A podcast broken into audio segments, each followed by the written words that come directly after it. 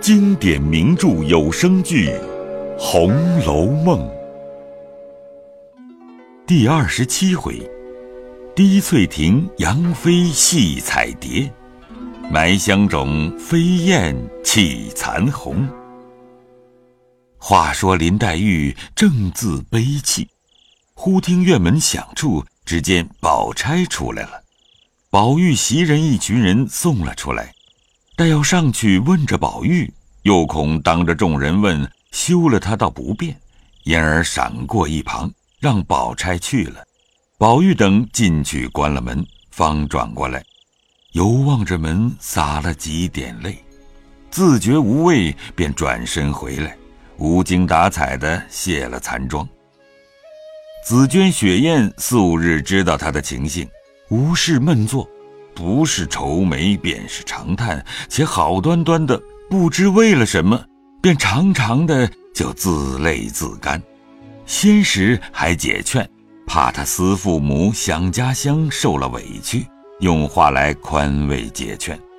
谁知后来一年一月，竟常常的如此，把这个样看惯了，也都不理论了，所以没人去理，由他去闷坐。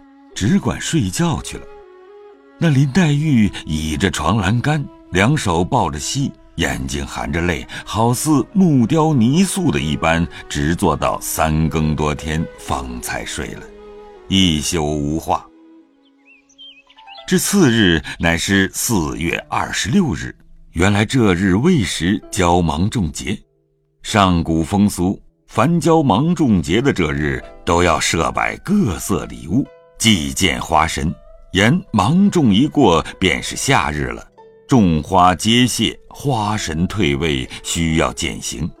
然闺中更兴这件风俗，所以大观园中之人都早起来了。那些女孩子或用花瓣柳枝编成轿马的，或用绫锦纱罗叠成干毛金床的，都用彩线系了。每一棵树，每一枝花上都系上了这些物事，满园中绣带飘飘，花枝招展，更有见这些人打扮的桃羞杏让，艳妒英残，一时也道不尽。且说宝钗、迎春、探春、惜春、李纨、凤姐等，并大姐香菱与众丫鬟们都在园内玩耍，独不见林黛玉。迎春因说道。林妹妹怎么不见？好个懒丫头，这会子还睡觉不成？宝钗道：“你们等着，我去闹了她来。”说着，便丢下众人，一直的往潇湘馆来。正走着，只见文官等十二个女孩子也来了，见宝钗问了好，说了一回闲话。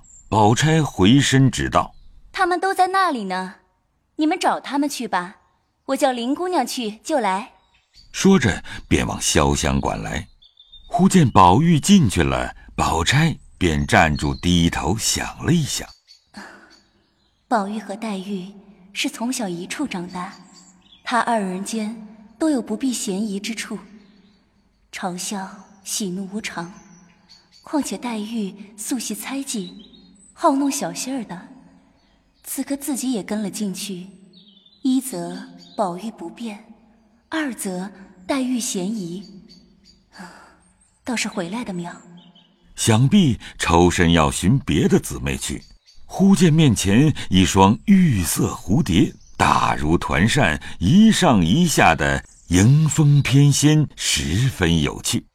宝钗意欲扑了来玩耍，遂向袖中取出扇子来，向草地下来扑。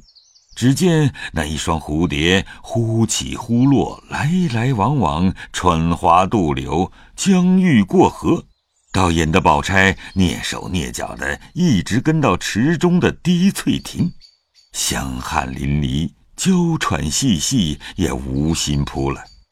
刚欲回来，只听亭子里面嘁嘁喳喳有人说话。原来这亭子四面俱是游廊曲桥，盖在池中。周围都是雕镂格子，糊着纸。宝钗在亭外听见说话，便站住往里听。只听说道：“你瞧瞧这手帕子，果然是你丢的那块，你就拿着；要不是，就还于二爷去。可不是那块，拿来给我吧。你拿什么谢我呢？难道白寻了来不成？我既许了谢你，自然不哄你。我寻了来给你，自然谢我。但只是捡的人，你就不拿什么谢他？你别胡说，他是个爷们家，捡了我们的东西，自然该还的。嗯。叫我拿什么给他呢？你不谢他，我怎么回他呢？况且他再三再四的和我说了，若没谢的，不许给你呢。也罢，拿我这个给他，就算谢他的吧。你要告诉别人呢，须说个事来。我要告诉一个人，就长一个钉，日后不得好死。哎呀，咱们只顾说话，看有人来，悄悄的在外头听见。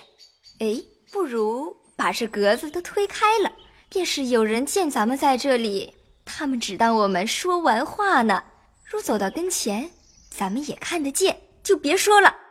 宝钗在外面听见这话，心中吃惊，想到：怪道从古至今，那些奸淫狗盗之人，心机都不错。这一开了，见我在这里，他们岂不臊了？况才。说话的语音儿，大似宝玉房里的红儿。他素汐眼空心大，最是个头等刁钻古怪的东西。今儿我听了他的短儿，一时人急造反，狗急跳墙，不但生事，而且我还没趣儿。如今便赶着躲了，料也躲不及，少不得要使个金蝉脱壳的法子。犹未想完，只听咯吱一声，宝钗便故意放重了脚步，笑着叫道：“平儿，我看你往哪里藏？”一面说，一面故意往前赶。那亭子里的红玉、坠儿刚一推窗，只见宝钗如此说着往前赶，两个人都吓怔了。宝钗反向他二人笑道：“哎，你们把林姑娘藏在哪里了？”坠儿道。何曾见林姑娘了？我才在河那边看着她在这里蹲着弄水的，我要悄悄的吓她一跳，还没有走到跟前，她都看见我了，朝东一绕就不见了，必是藏在这里头了。一面说，一面故意进去寻了一寻，抽身就走，口里说道：“啊，一定又是在那山子洞里去了，遇见蛇。”咬一口也罢了。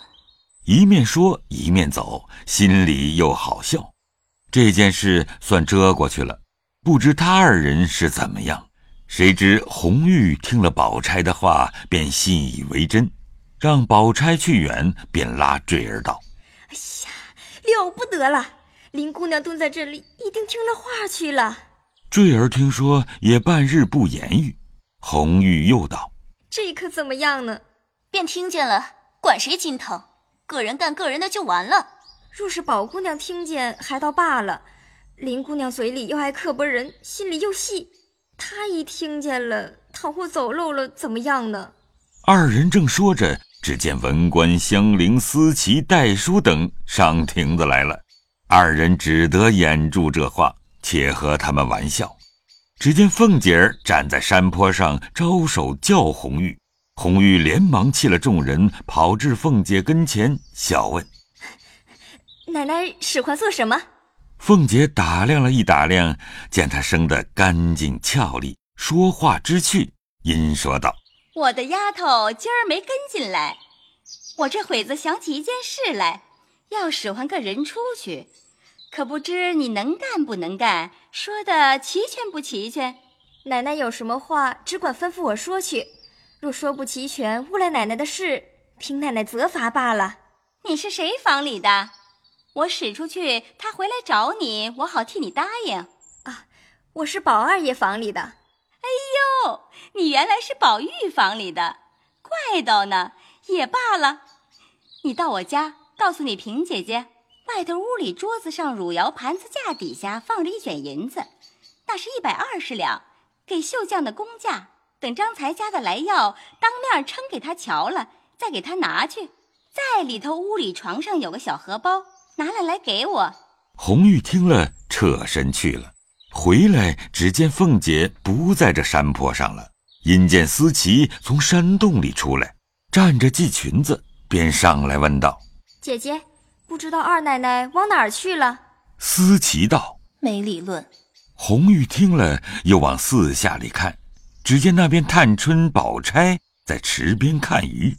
红玉便走来陪笑问道：“ 姑娘们可看见二奶奶没有？”探春道：“往大奶奶院里找去。”红玉听了。才往稻香村来，顶头只见晴雯、启宪、碧痕、紫霄、麝月、黛书、入画莺儿等一群人来了。晴雯一见了红玉，便说道：“你只是疯吧？花儿也不浇，雀也不喂，茶炉子也不笼，就在外头逛。”红玉道：“昨儿二爷说了，今儿不用浇花，过一日再浇吧。我喂雀儿的时候，姐姐还睡觉呢。”碧痕道。茶炉子呢？今儿不是我龙的班儿，有茶没茶，别问我。启宪道：“你听听他的嘴，你们别说了，让他逛去吧。你们再问问我逛了没有？二奶奶才使唤我说话取东西去的。”说着，将荷包举给他们看，方没言语了。大家分路走开。晴雯冷笑道。怪头呢！原来爬上高枝儿去了，把我们不放在眼里。不知说了一句半句话，明儿杏儿知道了不曾呢，就把他兴得这样。这一遭半遭的，算不得什么。过了后还得听啊！有本事的，从今儿出了这园子，长长远远的，在高枝上才算得。一面说着去了。